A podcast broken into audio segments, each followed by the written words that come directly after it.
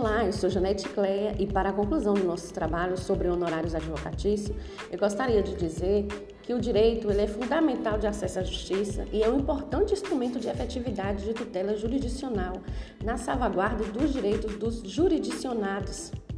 Dentro desse contexto, nós temos a figura importante, que é a figura do advogado.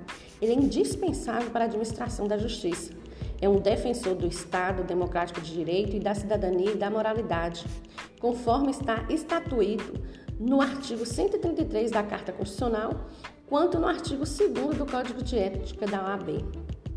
Ambos são indispensáveis no ordenamento jurídico brasileiro e na efetivação de direitos fundamentais e na materialização do princípio da inafastabilidade do controle jurisdicional, incumbindo que está no artigo 5 do inciso 35 da Constituição Federal.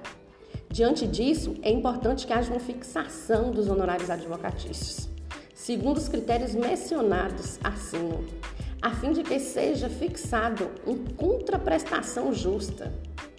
Por fim, destaca-se que não só o Poder Judiciário deve privar das suas observâncias dos critérios legais, mas também o advogado, porque o objetivo disso é que os honorários não sejam excessivos e nem que sejam alvitantes. E eu gostaria de agradecer aos demais colegas pela explanação, agradecer também ao professor Rafael Almeida pelas orientações e dedicação. E tenham todos uma boa noite.